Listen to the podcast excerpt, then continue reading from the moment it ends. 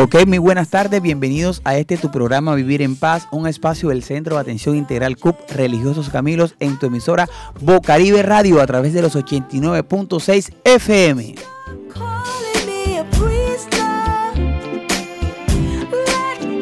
Con el objetivo de generar espacios de educación al servicio de la comunidad en donde interactuamos con ellos y además traemos invitados especiales que desde su conocimiento científico nos aportan a nuestros saberes. Traemos este programa dirigido, dirigido para todos en pro de generar bienestar para todos ustedes. Eh, como siempre, es un honor saludar a todas las personas que hacen parte del equipo de trabajo de Vivir en Paz. Estamos bajo la dirección de Walter Hernández. En el máster de sonido está la hermosa Low Frequency. Y aquí nos acompañan en la mesa de trabajo eh, dos coequiperas. Que bueno, está Juliet, la reina de Maicao. Bienvenida Juliet aquí a Vivir en Paz. Muchas gracias Alex. Muy buenas tardes. Buenas tardes para nuestra mesa de trabajo y para nuestros oyentes que sintonizan Bocaribe Radio por medio de los 89.6 FM y los que nos escuchan a través de nuestro sitio web www.bocaribe.net. Bueno, muchas gracias, Julia. Le damos la bienvenida. Hoy, hoy estamos estrenando a una primi para acá en el programa. Primera vez que va a, participar en Vivir en Paz, pero va a estar acompañándonos durante seis meses nuestra querida Andrea Mendivil, de acá del suroccidente, del barrio La Pradera. Bienvenida, Andrea, aquí a Vivir en Paz. Hola Alex, muchas gracias. Estoy full emocionada de acompañarlos en este nuevo programa Vivir en Paz. Saludos a todos los oyentes y a todo el equipo de trabajo que nos acompaña el día de hoy. Ok, desde ya le informamos a las personas que le enviamos un cordial saludo. Eh, también se pueden conectar por medio de nuestra página www.bocaribe.net para que nos escuchen a nivel nacional e internacional. Les saludamos a todas nuestras personas que nos escuchan en países como España, Estados Unidos, Alemania, Francia, donde llega ya la señal de Bocaribe a través de vía web, pero que sobre todo son fieles oyentes de este tu programa Vivir en Paz. Hoy trayendo un tema interesante, este, un tema muy interesante, que como todos los temas que traemos acá, surgen de las necesidades que vemos a diario en las comunidades. Y hace poquito pues estuvimos trabajando en el consultorio llegó una paciente que estaba eh, siendo agredida por su familia, había una agresión de los padres hacia ella. Y hoy trabajaremos ese tema. ¿Qué pasa? El, nombre del, programa, ¿cómo es, Julia? ¿Cómo es el nombre exacto que tenemos? Niños víctimas de agresión. Niños víctimas de agresión. Entonces, eh, ¿qué pasa cuando un niño o una niña es víctima de agresión por parte de un familiar, papá, mamá, o incluso los hermanos o los vecinos o en el colegio. Entonces hoy estaremos hablando eh, de, este, de esta temática. Tenemos una invitada especial que nos estará eh, hablando sobre esta, sobre esta situación que ocurre en el día a día de, muchos hogares colombianos. Es más, recuerdo esta frase eh, de una clase que tuve cuando era estudiante que me decía, el lugar más peligroso para un niño es su casa. O sea, el lugar más peligroso para un niño es su casa, porque ahí mismo es donde lo pueden agredir, ahí mismo le pueden hacer un asalto sexual, tantas cosas que pueden ocurrir. Pero bueno, a ver, ¿qué frase tenemos para iniciar este programa? Es más fácil criar niños fuertes que reparar hombres rotos. Repítala, repítala.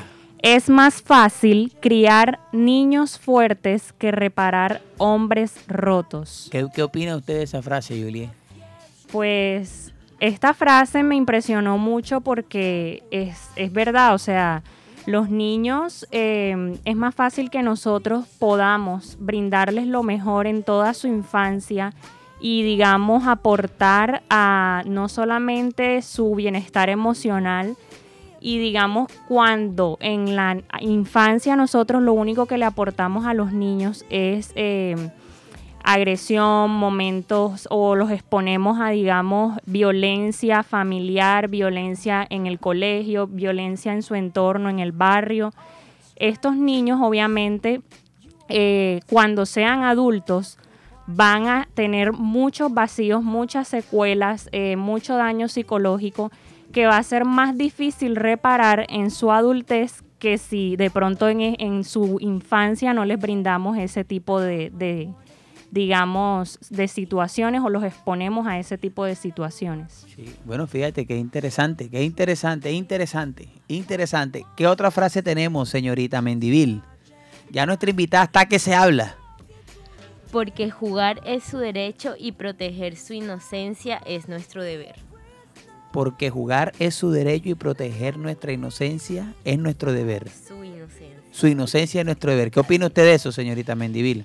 Pues como le decía mi compañera Juliet, em, esta mm, etapa de la vida es demasiado importante y mm, pues su... Su inocencia. Sí, sí, proteger, eh, jugar es su derecho primordialmente eh, en esta etapa. Eh, se supone que ellos deben... ¿Qué jugaba, ¿Qué jugaba usted cuando era niña, señorita Mendivil? Muchas cosas con mi prima, jugábamos con la pelota, las Barbies, de todo. Hoy estamos con la frase, yo tengo la frase mía, que también la escuché hablando ahorita, que, que mencionaba sobre el lugar peligroso como es la casa.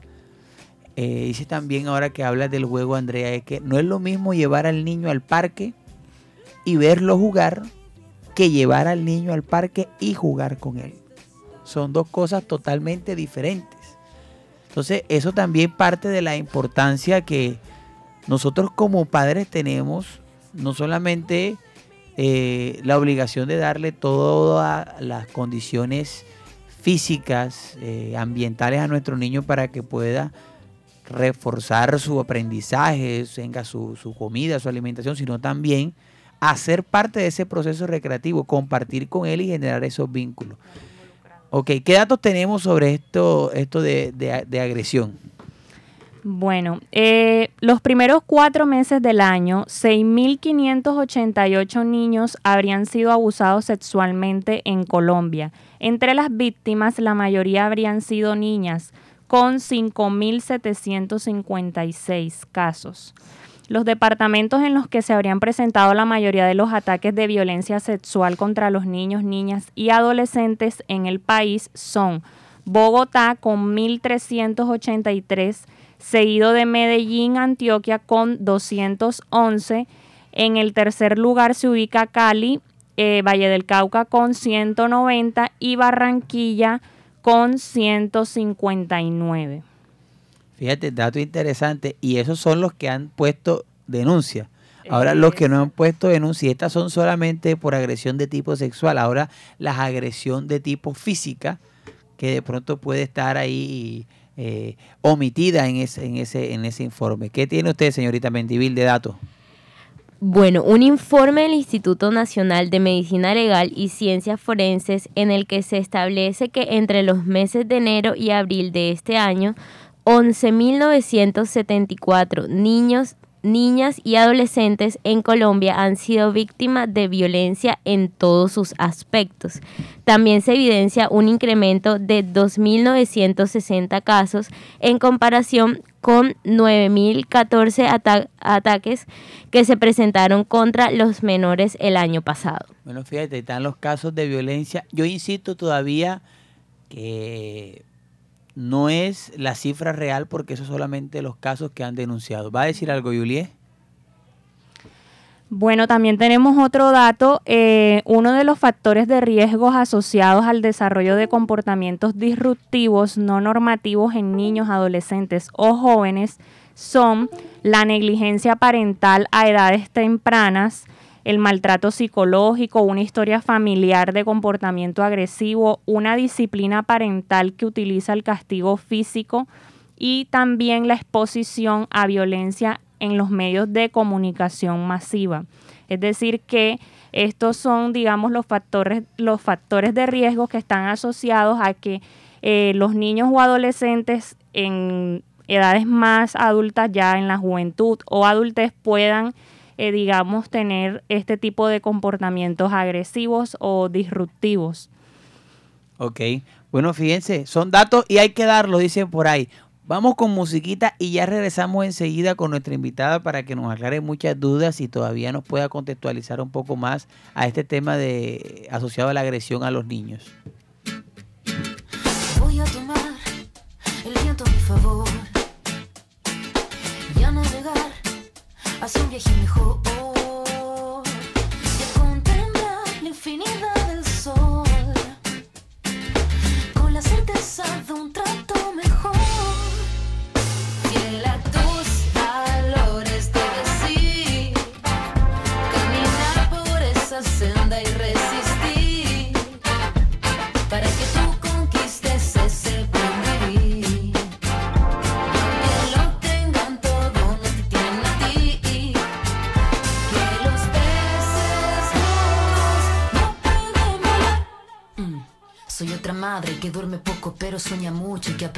De sus hijos que del mundo adulto cuando grande. Quiero ser un niño, reírme contigo de un modo sencillo.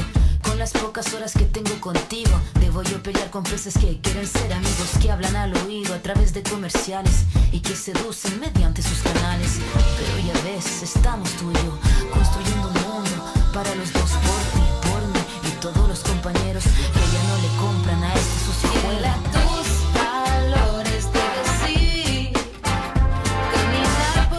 Por esa senda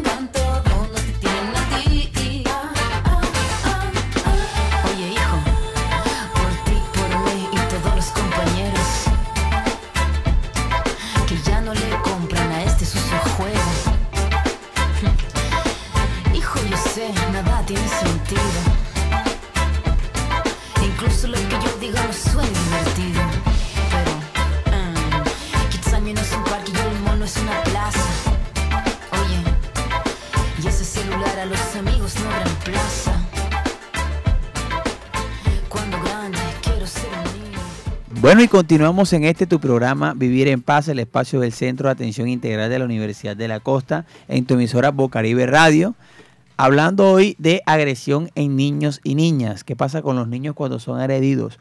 Pero antes, recordarle a todos nuestros oyentes que el Centro de Atención Integral de la Universidad de la Costa, ubicado en la carrera 13, número 10476, frente a la Biblioteca Popular del Barrio La Paz, eh, ofrece servicios de asesoría psicológica y asesoría jurídica de manera gratuita. Usted llega ya y se acerca y estamos con todo el placer para atenderlo, eh, dándole la mejor orientación en temas de psicología y en temas jurídicos, servicios públicos, gerencia, un derecho de petición, una tutela, cualquier cosa, estamos para colaborarle. Les recuerdo la dirección, estamos ubicados en el barrio La Paz, suroccidente de la ciudad de Barranquilla, carrera 13, número 10476, frente a la Biblioteca Popular del barrio La Paz. Ahí, al ladito usted entra, está una puertica con un letrero de la universidad y con gusto le atenderemos. Bueno, continuamos aquí en el día de hoy, nada más y nada menos eh, que hablando sobre la agresión, eh, agresión a niños y niñas. Hoy me acompaña pues una colega muy querida, eh, pues conoce mucho acá en el suroccidente porque ha trabajado tutoriando muchos casos acá, nos ayudó a crear el consultorio que tenemos hoy en día acá en el barrio La Paz. Es la profesora Paola Martínez, psicóloga y además de psicóloga es filósofa, además tiene una maestría en clínica en el tema de profundización en clínica de enfoque psicodinámico. At- Atiende pacientes, o sea, es profesora universitaria, investigadora, etcétera, etcétera. Hoy la tenemos aquí. Es un placer tenerte, Pau. Bienvenida a Vivir en Paz nuevamente porque ya has estado en varias ocasiones. Muchas gracias, Alex. Gracias por invitarme. Bueno, en el día de hoy voy a hablar un poco acerca de qué pasa con esos niños que son lastimados en el hogar.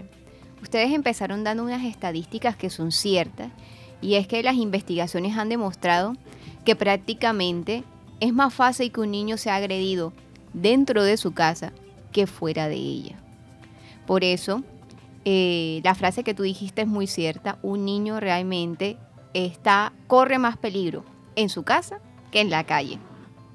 Sí, eh, Pau, cuando hablamos de agresiones, hay que tener en cuenta algo. Y es que, por ejemplo, ¿cómo podemos definir una agresión hacia un niño? Eh, ¿Cuál sería la diferencia entre agresión y maltrato? ¿Hay diferencia? ¿No hay diferencia? Como para ir entendiendo primero los conceptos donde vamos a enmarcar qué es lo que es una agresión a un niño o a una niña. Muy bien, eso es muy importante. La agresión es natural, es instintiva e incluso es parte de la supervivencia de nosotros. Todos en algún momento debemos ser agresivos porque si no nos demostramos grandes, si no nos demostramos con ser capaces de defendernos, probablemente el otro nos ataca. Y en algún momento uno tendrá que decidir si en esta situación es mejor huir o probablemente sea mejor defenderse.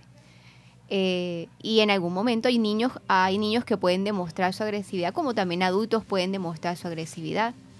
Pero hay una línea muy delgada entre la agresividad y la violencia. La violencia, si viene a ese ataque contra la persona, no es una defensa instintiva, sino es un ataque contra el otro. La ley es muy clara y el maltrato infantil tiene, digamos, varios tipos. Está el maltrato psicológico, está el maltrato físico, la violencia sexual, también tenemos la negligencia y hoy en día se está, se está contemplando lo que sería la sobreprotección también como una forma de maltrato. Fíjate qué interesante eso. Podríamos describir un poquitico como los tipos ahí, por ejemplo, ¿cuándo es una violencia psicológica hacia un niño? Porque entonces eh, uno escucha en el día a día dice que ahora los psicólogos uno no puede ni regañar pelado porque ya, ya, ya se le van a echar bienestar, ya lo, uno lo va a traumar, no sé qué. ¿Dónde está eso? ¿Cómo podríamos definir como tal que es una violencia psicológica y que un llamado de atención de un padre no se convierta como que en algo traumático? Porque entonces no se le puede decir nada a los niños porque entonces lo, lo traumamos. ¿Cómo podemos entender la violencia psicológica? Claro que sí, Alex. La violencia psicológica está cuando yo hiero a la persona, cuando las palabras que digo sobrepasan eh, la situación. Voy a poner un ejemplo. El niño eh, no quiso comer. No es lo mismo que yo le diga, Tú sabes que la regla es que hay que almorzar y comerse la comida completa, por tanto, como no has almorzado, no vas a ver televisión. Y el niño probablemente va a gritar, va a llorar, va a armar su pataleta y usted como adulto tiene que mantenerse firme y decir, tú conoces muy bien las reglas, no vas a ver televisión. Y no prender el televisor, no que a los 15 minutos voy y prendo el televisor porque pobrecito, sino plantarse firme. Firme, firme. Pero si yo en vez de hacer eso, lo que hago es que a la tercera queja de, mi niño diciendo, ay mami, hay televisor, mami, hay televisor, yo digo, mira que tú eres un niño cara de no sé qué. Ya eso es una violencia psicológica. Porque no es necesario herir, no es necesario insultar, decir una mala palabra, cuando hay unas normas establecidas. Ok, fíjate qué interesante tener claridad sobre esto, porque es que son tantas cosas, porque me gustaría ir desglosando cada una de las de tipos de agresiones. Pues la, eh, por ejemplo, la agresión que son de tipo eh, negligente. ¿Qué, ese tipo de violencia de negligencia a qué se refiere? La negligencia hace referencia cuando el niño prácticamente es abandonado, eh, digamos no físicamente, sino que a pesar de vivir con su tutor o con sus padres, esta persona no cumple eh, con las condiciones mínimas eh, que el niño necesita para estar bien.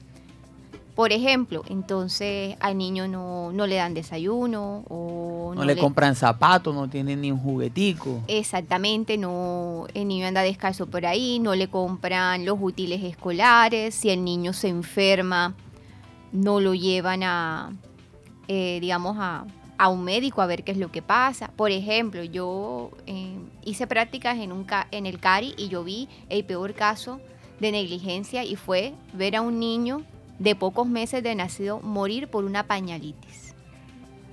Duraron días sin cambiarle el pañal hasta que la infección no pudo más y murió en cuidados intensivos. Eso es negligencia. Ese tipo de cosas. O sea, cambiar un pañal, estar pendiente, bañarlo. Con cosas que un niño a esa edad no sabe todavía y un adulto tiene que estar pendiente. Ok. Pau, la violencia de tipo sexual para contra los niños. Claro que sí. La violencia sexual eh, tiene dentro de sí varias ramas.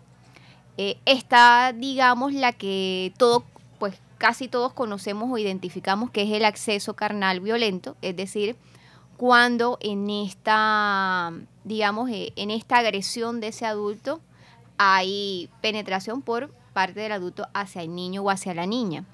Sin embargo, también es violencia sexual eh, que este niño sea manoseado o tocado, es violencia sexual obligarlo a ver pornografía o a ver un acto sexual. Ok, o sea, no necesariamente es la penetración, sino donde hay una exposición también al niño a cualquier tipo de contenido. Ay, que él nada más la tocó por encimita y no sé qué. No, ese tocar por encimita. Exactamente, muchas veces eh, los padres o los cuidadores no, no denuncian estos casos porque creen que como no hubo penetración, no hubo violencia. Y eso no es así. Cuando un niño ha sido ultrajado, ha sido manoseado, lo han desvestido, lo espían mientras que se está cambiando, que eso es algo que también suele pasar. Todo esto hace parte de esa violencia sexual y debe denunciarse si uno como tutor o como padre conoce el caso. Ok. Fíjate la aclaración de, de estos tipos de violencia que la profe Pau acá nos ha comentado. Y dejé la física de último porque me gustaría primero aclarar cuándo es una violencia física, cuándo hay una agresión física que es considerada o todas las cuestiones físicas son consideradas. Y aclaro por esto. Si salimos a la calle a preguntar cuántas personas de pronto le pegan un chancletazo a su hijo, es probable que muchas digan que sí, porque eso es una práctica comúnmente se va. Nosotros aquí en consulta, eh, cuando recibimos a los, a los usuarios, una de las preguntas que hacemos es cómo castiga al niño. Entonces la mamá dice, le quito cosas y cuando ya se pone muy pesado, le pego. No le pego duro, pero yo sí le pego. A veces uno que dicen, sí me toca pegarle duro porque es que él no entiende de otra forma si no es con la chancleta. Entonces, mira todo el marco que te estoy dando de esta, de esta pregunta. Porque cuando hablamos de violencia física, hay otros que dicen, eh, los abuelos, por lo gen- a mí me dieron palo y yo estoy bien. ¿Verdad? A mí me dieron palo y así fue que aprendí. Pero estos pelados de ahora uno no les puede decir nada porque están traumatizados. Hay que darle rejo para que aprendan. Y yo, haciendo un análisis social, uno dice, fíjate, qué tanta juventud descontrolada hay en estos momentos. Y estos muchachos, los que son los padres de los muchachos de ahora, fueron los que recibieron rejo. ¿Tiene algo que ver o no? Me gustaría que nos hiciera esa aclaración ahí, Pau. Claro que sí, varios psicólogos clínicos han dicho que estos padres que fueron criados con violencia, que fueron criados con ese chancleta. con chancleta, con la sangre, este, la letra con sangre entra, los que fueron criados bajo, bajo esta filosofía, son los padres ansiosos, los padres que no saben cómo ser padres y que han criado a esta serie de niños desbordados, que eh, tienen un problema con la aceptación de la norma. Hace poco estuve leyendo, y eso es algo que también me, me llamó mucho la atención, que estos padres que colocan pocas normas son los que Pa- tienen, padres light. exactamente, son los que tienen niños que a la hora de tomar una decisión, ellos van a decidir o van a ver mucho más posible romper la ley por alguna justificación. Es decir, este niño que en el colegio le pega al otro compañerito a pesar de que sabe que en el manual de convivencia estaba prohibido, él lo va a justificar y decir, yo le pegué porque tal cosa. O sea, él piensa que la razón que ha escogido, la justificación que da, le da motivos para romper la ley.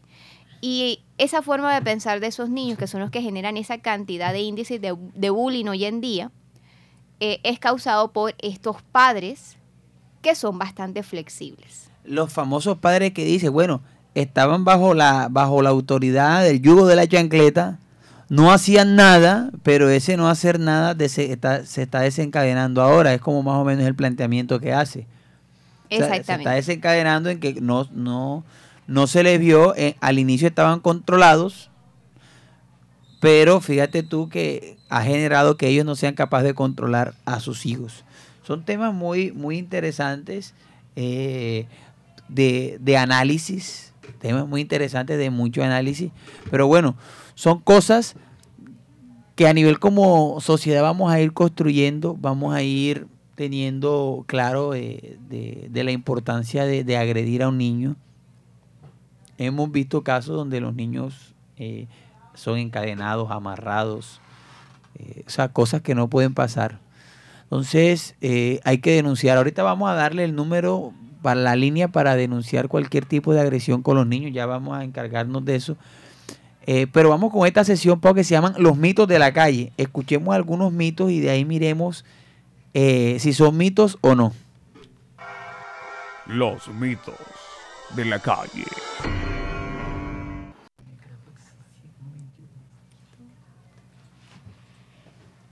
El primer mito es, se aprende mejor a través del dolor. La letra con sangre entra. Bueno, ya yo me había adelantado un poquito, pero ese mito es falso.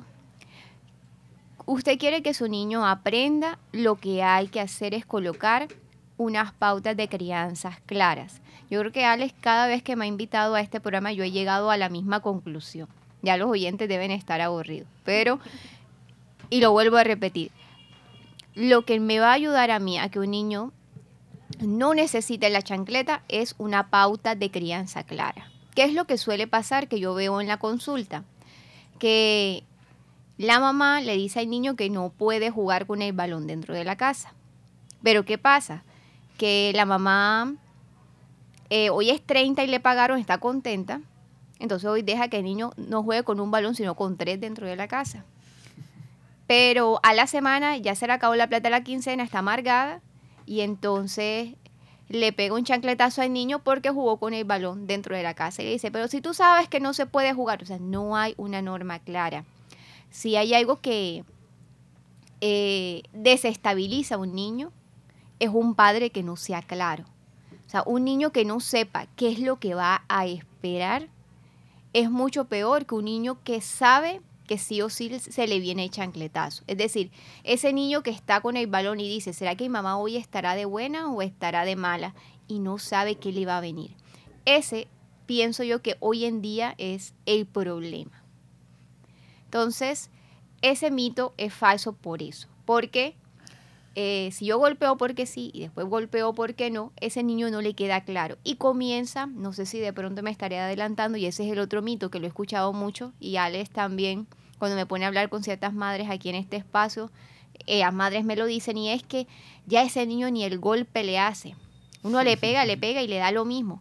Claro, como no hay una norma clara y él no sabe por qué viene el golpe, el niño ha aprendido a aguantarse el dolor físico, es decir, se aguanta la chancleta y sigue molestando. Ya él entendió que simplemente se va a aguantar el dolor por un momentico, pero que a la hora de la verdad no hay ninguna consecuencia del acto que hace. Es decir, si el niño ve, televisión a las 2 de la tarde y hay una norma que no se puede ver televisión a esa hora, yo vengo y le pego, para las 2 y 15 el niño vuelve y prende el televisor y yo no hago nada, ese golpe no está haciendo nada. O vuelvo yo y se lo prendo para que él vea. Exactamente. Porque me dio pesar. exactamente. El segundo mito es, mis padres me pegaban y yo me crié bien. Bueno, aquí nos tendríamos que ir a un proceso de autorreflexión y es que también siente usted que está. Y si usted está tan bien, ¿por qué su hijo eh, está tan mal? Entonces la pregunta sería, ¿cuáles son esos ese, ese daño, cuáles son esas cosas que usted siente que ha cargado debido a esa cantidad de chancleta que usted recibió. Nosotros nos hemos dado cuenta que estos padres que hoy tienen 30 y más, 40 y más, eh, que eran padres muy reprimidos porque no les dejaban decir nada, no les dejaban escoger qué ropa se ponían, por todo les pegaban, son personas que hoy sufren de unos niveles de ansiedad terribles eh, y que están causando, digamos, esos chicos eh, flexibles que no acatan ninguna norma. Entonces, ahí habría que preguntarse qué tan bueno es que esa extrema obediencia que termina en unos altos niveles de ansiedad que usted aprendió gracias a la chancleta, es lo que usted le quiere transmitir a su hijo ahora. Ok, bueno, fíjense, esos mitos que tenemos que nos aclara un poco la profe Pau, pues nos ayudan un poco como a aclarar eh, ciertas situaciones. Yo tengo una pregunta. Eh, ¿Por qué un papá llega al punto de, de agredir a su hijo si exclama que lo ama tanto? Esa pregunta es muy interesante y se puede resolver un poco con, con la teoría que yo estudié, que es la teoría psicodinámica. Hay un problema y es que las cosas que me vienen de mis seres queridos duelen más. Es decir, Ale, si tú vas caminando por la calle y un desconocido te dice bobo, probablemente eso sea un evento que para ti no signifique nada. Te- probablemente tú te voltearás y le dirás, ah, bobo tú también, o simplemente seguirás de largo y lo ignorarás. Sin embargo, si es tu mamá o es tu papá quien te dice a ti que tú eres un bobo, esa palabra cala y esa palabra duele, porque me lo está diciendo alguien que amo. Esa es la dificultad. Muchas veces lo que ocurre es que dentro del hogar se dan unas dinámicas y es que el insulto duele y cala mucho más dentro de ese hogar y además que en muchas ocasiones el padre utiliza a esos niños eh, como una manera de desahogo de otras frustraciones. Entonces los problemas económicos, eh, los problemas laborales, eh, la misma, digamos, resentimiento, porque tal vez yo no he podido cumplir los sueños que yo quería cumplir, lo termino desahogando con el niño. De eso yo también me entero en consulta, cuando yo le pregunto a ese padre, bueno, ¿y usted por qué le pegó tan duro al niño? Es que él me dijo algo que a mí me dio rabia. ¿Qué le dijo? Y el padre dice, no sé, no recuerdo qué me dijo. Es decir, el evento desencadenante o, o esa, eh, digamos, esa cosa mala que el niño ha hecho, no justifica el golpe. Es decir, el niño simplemente se le cayó un vaso y le pegaron 10 veces con la correa. No, no hay un equilibrio entre lo que el niño hizo y el golpe. Es decir, se aprovecha ese espacio para desahogar. de catarsis. pues. Exactamente, de catarsis. Se aprovecha ese espacio para desahogarse de otras cosas. Ok, vamos con musiquita y enseguida regresamos. Un poquitico de musiquita para de ahí para desahogarnos. Y ya regresamos enseguida.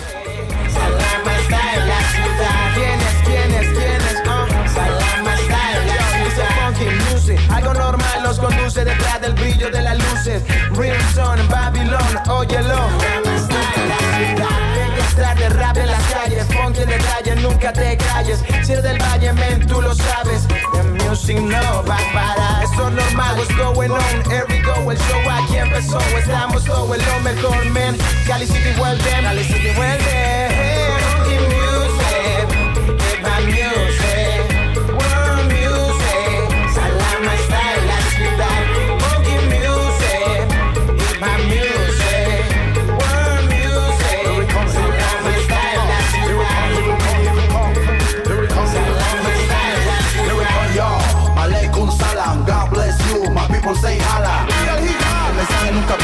The game, son niggas disparan. Hablan, tratan, tratan y hablan. Fuerza incandescente se mantiene y no se opaca. Morfa y aborden, porque se esconden. Y aún no entiende que llegué con el desorden. La yombe, papi no falla bonden. Sigue intentando algún día tal vez logres. Remember, y en español para que se entienda. Sala Macru en la casa representa. Puños arriba en el aire, de son selecta. Fíjense en dónde calles del barrio, en la esquina se prende el shanty con el sonido de la ciudad. Puños arriba en el aire, son selecta. Fíjense en dónde están las calles del barrio, en la esquina se prende el shanty con el sonido de la ciudad. Hagamos que la vaina se prenda. Funky, así dos colores pa' que baile el punk. En la casa con la tribu, la evolución del sonido hip hop. Crónico está el beat para que hagan el hip hop. New attack black attack. Big Brother representa en este track. The new attack black attack. The Big Brother representa en este track.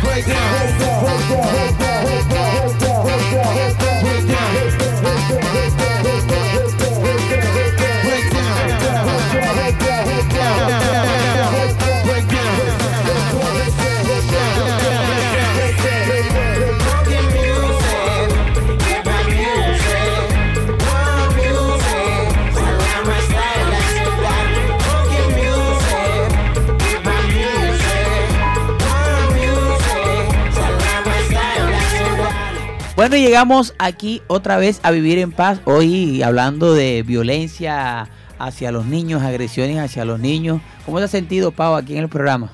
Muy bien.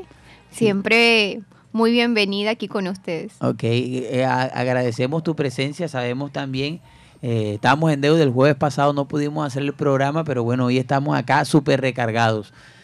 Vamos a una sección muy importante que me gusta mucho, que es la sesión donde la gente opina. Entonces vamos a escuchar qué es lo que piensa la gente sobre la agresión, sobre la violencia hacia los niños y las niñas, en esto que se llama lo que dice la gente. Ey, lo que dice la gente. Oye, lo que dice la gente. Lo que dice la gente. Sí, lo que dice la gente. Escucha lo que dice la gente. En vivir en paz, lo que dice la gente.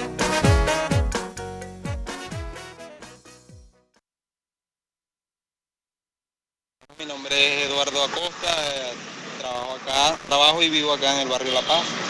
Y bueno, este, acerca de- del tema que estás tratando en cuanto al cuidado de, Mi nombre es Antonio Chamorro Lemos, vivo aquí en el barrio La Paz, aquí en la carrera 13C con la 99D, 30 aquí mismo. Eh, la, la, ¿cómo es? la cuestión de cuidado con los adultos mayores. Hola, mi nombre es Le. Espérese ahí un momentico que estamos, estamos teniendo aquí eh, una confusión con los audios tan, tan de los adultos mayores. Ese fue el del programa pasado. eh, de las opiniones de la gente.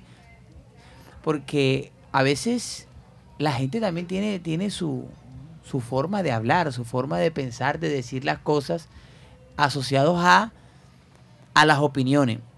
Hay muchos casos, Pau, en los que la opinión de las personas a veces es más sabia que la de, lo- de la de los mismos científicos, porque viven la experiencia del día a día. Ya tenemos los audios de la gente, vamos, enseguida. pues. Mi nombre es Yulixa Campos y vivo en el barrio La Paz. Y para mí los niños que sufren de violencia se vuelven incluso también violentos, sufren de depresión, les va mal en los colegios, eh, hasta intentan suicidarse. Mi nombre es Eduardo Rojas y en el caso de los niños que sufren violencia, pues pueden considerarse diferentes aspectos que pueden tener una consecuencia.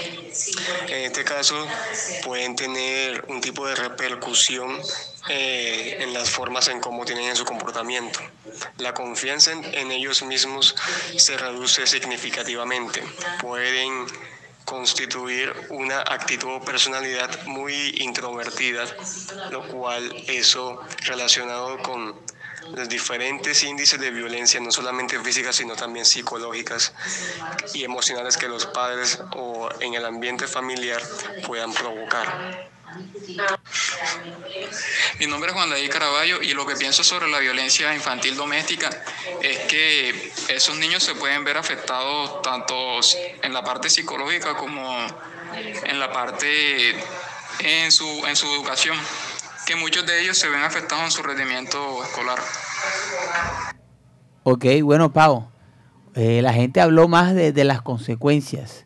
Esa es la opinión de ellos. ¿Qué opinión tiene, tienes tú desde tu visión profesional y experiencia de qué puede causar o cuáles son las consecuencias que pueden tener eh, estos niños que son víctimas de agresión? Bueno, en este caso yo voy a confirmar lo que la gente ha opinado. Los niños que sufren de violencia son niños que eh, en muchos casos van a ser agresivos con otros niños, van a bajar su rendimiento escolar.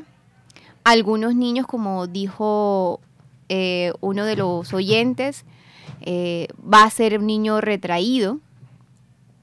En otras ocasiones también nos vamos a encontrar con niños que, digamos, piensen que es mejor no vivir porque si yo no tengo el amor de mis padres o, tal vez yo no soy valioso para nadie o a nadie le importo, ¿para qué estar más aquí? En muchas ocasiones también nos vamos a encontrar eh, con niños que van a tratar siempre de llevar la contraria y que de esa manera, llevando la contraria, piensan que tal vez sus padres le van a prestar atención. Pau, en la adultez, ¿cómo se ve reflejado cuando fui, digamos, violentado de niño? Bueno, lo primero que nos podemos encontrar es un adulto a su vez violento. O sea, probablemente ese adulto que golpea muy fuerte a, a un niño es porque a su vez ha sido golpeado de pequeño. Entonces lo, que, lo primero que nos podemos encontrar es una persona que puede llegar a ser muy violenta. Si tal vez el tipo de violencia que recibió fue más bien un tipo de violencia psicológica, es decir, fue menospreciado, disminuido, ofendido por sus padres, nos podemos encontrar con una persona muy insegura de sí misma que siempre va a estar buscando allá afuera la aprobación de otros. Ok, bueno, fíjense, esa fue nuestra querida Pau hoy acompañándonos acá, hablándonos eh, sobre, nos dio tips, nos dio asesoría. ¿Algo más para decir en este tema, Pau? Ahí estamos, ya, ya fuiste clara con lo que dijiste. Algo, algo que se te haya escapado y que no te hayamos preguntado y que quieras comentarlo para cierre. Bueno, a mí me gustaría contar como un ejemplo que de pronto nos puede aclarar un poco esto. Eh, uno de los últimos pacientes que tengo, una nena de 12 años, eh, la nena comentaba que la mamá la, la agredía. Eh, entonces ella cometía un error, por muy pequeño que sea, y la mamá la gritaba. Eh, aquí se puede decir una mala palabra, no, ¿verdad? No, no, no, no. no. Entonces la, la mamá le decía, tú eres una M de persona. Ya imagínense M de qué será.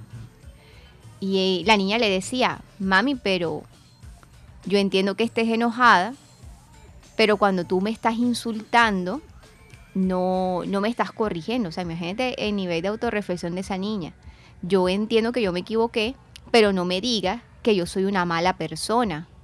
Pues dime qué es lo que yo tengo que hacer, pero no me digas que soy una mala persona porque una cosa no tiene que ver con la otra. Claro, esta señora lo que sentía era que la hija la estaba contradeciendo y más la gritaba y más le insultaba y más le decía, tú eres una no sé qué, tú eres una no sé qué cosa, tú eres una mala persona, a ti nadie te va a querer por como tú eres, tú eres una odiosa. Y es aquí donde podemos ver la Y la que está en el psicólogo es la niña, fíjate tú. Fíjate tú. Entonces, eh, con este ejemplo yo muestro la diferencia entre agredir y corregir. No es lo mismo que esta señora fuera dicho, este, nena, no hagas esto más porque pasa tal cosa, que yo le diga a mi niño, tú eres una mala persona, tú eres un esto, tú eres un lo otro, eh, incluso con vulgaridades. Entonces, con este ejemplo yo quiero mostrar la diferencia en que ahorita los oyentes estaban preguntando entre agredir y corregir. Ok, bueno, Pau, muchas gracias. Bueno, y ya con esto llegamos al final de nuestra emisión del día de hoy, eh, hablando sobre el tema de violencia. Eh, nos vemos el próximo jueves. Saludos de rapidez. ¿A quién le manda saludos, Andrea? Rápido. A mi abuelito y a mi hermano. Ok, Juliet. A nuestra compañera Ani. Ah, ¿Será que nos está escuchando? Quita de pronto. Pau, ¿a quién le manda saludos? Yo le mando saludo a todos los profes de la Universidad de la Costa que están trabajando y dando clases. Ok, excelente. Esos profesores que la sudan bastante. Bueno, hasta aquí llegamos. Nos vemos el próximo jueves en una emisión más de este tu programa Vivir en Paz. I have fears, you have fears too. I'll die, but you said would die too. Life is beautiful.